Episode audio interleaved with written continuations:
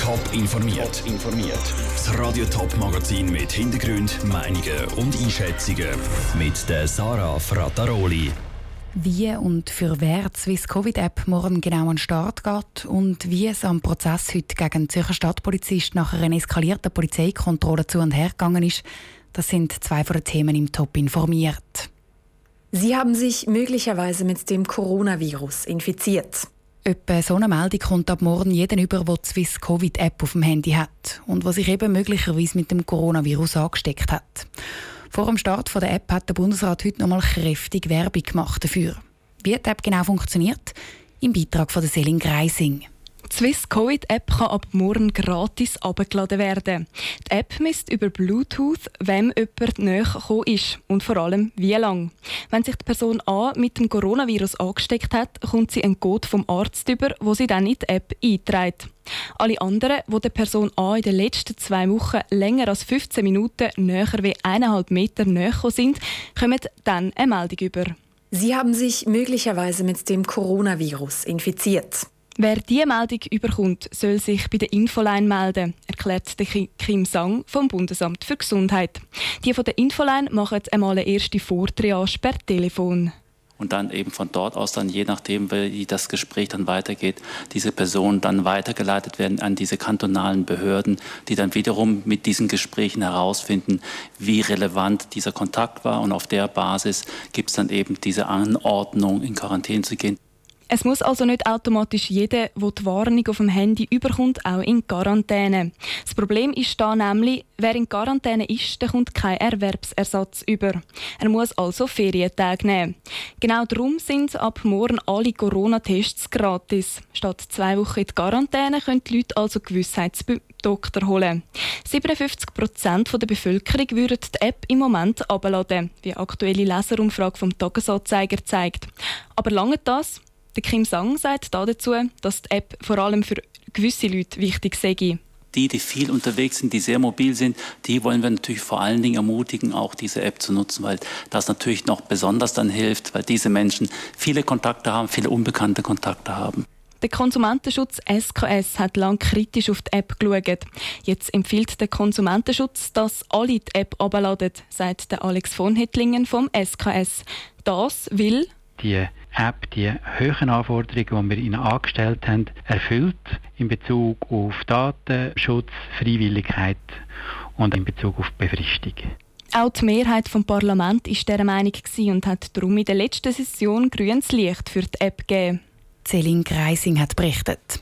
Es hat im Parlament aber auch kritische Stimmen zur Contact Tracing App gegeben. Das vor allem aus der SVP. Die Politiker haben sich vor allem Sorgen um den Datenschutz gemacht. Zürich-Wiedeken ist eine Polizeikontrolle vor viereinhalb Jahren komplett eskaliert. Ein psychisch kranker Mann ist mit einem 25 cm langen Messer auf zwei Polizisten zugelaufen und hat ihnen zugeschrien, «Kill me», also «bringt mich um». Die Situation ist eskaliert. Die Polizisten haben auf den Mann geschossen. Sechs Kugeln haben ihn getroffen, drei davon von hinten in den Rücken und in die Arme. Der Mann hat nur knapp überlebt. Wegen der aktuellen Rassismusdebatte besonders bekannt an Fall ist, dass das Opfer aus Äthiopien kommt, also dunkelhäutig ist. Der Polizist, der den Mann von hinten angeschossen hat, der ist heute vor dem Bezirksgericht Zürich gestanden. Und zwar wegen versuchter Tötung. Er soll also absichtlich von hinten auf den Mann geschossen haben. Lucia Niffert, du bist für uns am Bezirksgericht Zürich vor Ort. Wie beschreibt denn der Anklagte selber, also der Stadtpolizist, was passiert ist? Er sagt, dass er sich nicht daran erinnern kann, am Opfer in den Rücken geschossen zu haben. Zwar wüsste er nur, dass der Mann wegrennt ist, weil er einen anderen Polizist verfolgt hat, aber er hätte dort nicht mehr geschossen. Das letzte Mal hat er auf den Angreifer geschossen, wo er am Boden gelegen ist und der Angreifer über ihm war. Dort müsse er ihn im Rücken getroffen haben. Überhaupt sagt der Anklagte, dass er sich nur an zwei oder drei Schüsse erinnern kann. Die Anklage redet aber von elf und die seien nicht alle nötig gewesen. Du hast es angesprochen, die Anklage sagt, dass der Polizist unnötig viel geschossen hat. Elfmal, sieben Kugeln davon haben das Opfer dann auch tatsächlich getroffen. Und der Polizist soll immer noch geschossen haben, wo er gar nicht mehr angegriffen worden ist. Der Anwalt vom Opfer sagt darum, der Polizist hätte den Tod von seinem Mandant in Kauf genommen. Speziell an dem Fall ist jetzt aber, dass der Staatsanwalt anderer Meinung ist und für den Polizisten Freispruch will. Warum das?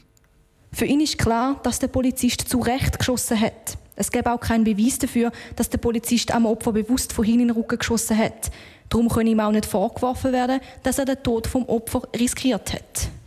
Jetzt ist ja an diesem Prozess vor allem darüber geredet worden, was bei dem Vorfall genau passiert ist. Der Anklagte hat selber können reden, aber auch der Staatsanwalt und der Verteidiger vom Opfer haben die ganze Situation nochmal aufgerollt. Was hat der Anklagte bei all dem auf dich für einen Eindruck gemacht? Der Polizist hat relativ ausführlich und freimütig erzählt, an was er sich erinnert.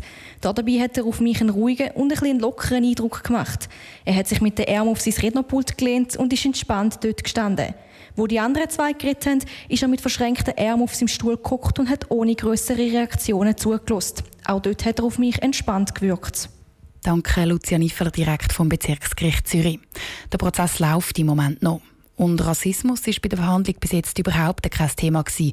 Das Opfer ist ja wie gesagt ein Schwarzer. Es geht bei der Verhandlung aber zumindest bis jetzt weder um Racial Profiling noch um übertriebene Polizeigewalt spezifisch gegen Schwarze.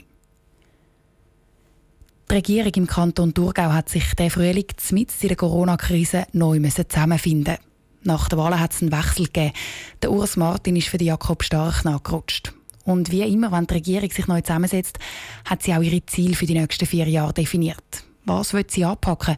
Was soll zum Beispiel in den Thurgauer Schulen oder in der Arbeitswelt verändert werden? Aber eben, mit all diesen Fragen hat sich die Thurgauer Regierung mit in der Corona-Krise beschäftigen Und die Corona-Krise ist in den Legislaturzielen, die die Regierung heute präsentiert hat, darum auch omnipräsent. Wie Vivien Sasso.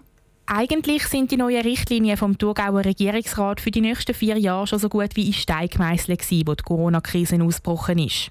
An den eigentlichen Plänen der Regierung hat sich darum nicht gross etwas geändert. Aber die Krise hat die Wichtigkeit der einzelnen Pläne gezeigt, erklärt der Regierungspräsident Walter Schönholzer.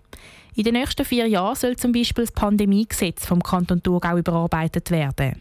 Da haben wir eindeutig gesehen, dass es verschiedene Konfliktpotenziale zwischen den Departementen gibt, die wir genau anschauen müssen. Auch die Zusammenarbeit über die verschiedenen Departemente müssen wir noch schärfer können regeln das Coronavirus hat dem Regierungsrat aber nicht nur etwas beigebracht, was Krisensituationen angeht. Die letzten Wochen haben beispielsweise auch gezeigt, wie wichtig das Thema Digitalisierung mittlerweile ist, sagt die Thurgauer Erziehungsdirektorin Monika Knill. Die Krise hätte einerseits die Vorteile der digitalen Möglichkeiten im Schulunterricht gezeigt, aber eben auch ihre Grenzen. Das Schöne an der ganzen Geschichte hat sich ja gleich gezeigt und das ist auch die Bestätigung, dass es die analoge Beziehung braucht zwischen Lehrpersonen und Schülern für ein erfolgreiches Lernen und somit die digitalen Möglichkeiten gute Hilfsmittel sind für einen attraktiven Unterricht oder auch für Selbststudium und so weiter. Aber nur über die digitalen Kanäle funktioniert die Schule eben nicht. Das Ziel sei da, zukünftig eine gute Balance zu finden. Die Balance finden müsse der Kanton Thurgau in den nächsten vier Jahren aber auch noch nichts anders, findet der neu gewählte Regierungsrat Urs Martin. Die Bewältigung der Corona-Krise sei zwar wichtig, aber auch die anderen Themen sollen nicht verloren gehen. Corona hat einen gewissen Einfluss gehabt, wobei man muss auch vorsichtig sein. Man darf jetzt nicht aufgrund von einer Tagesaktualität den ganzen Vierjahresplan nur auf das ausrichten. Neben der Digitalisierung und den Folgen der Corona-Krise hat der Kanton Thurgau nämlich auch noch drei andere Schwerpunkte gesetzt. Und zwar der Klimawandel, die Migration und die Bevölkerung, die immer älter wird. Die Vivienne Sasso hat berichtet. Gerade bei dem letzten Thema, also bei der Bevölkerung, die immer älter wird, wird der Thurgauer Regierungsrat den Fokus auf die Arbeitswelt setzen. Damit also jeder, der will, auch kann arbeiten kann. Weil gerade in der Corona-Krise haben viele Leute über 50 ihren Job verloren. Aber wie die Thurgauer Regierung diesen Leuten konkret helfen will, das steht noch in den Sternen. Top informiert, auch als Podcast. Mehr Informationen gibt es auf toponline.ch.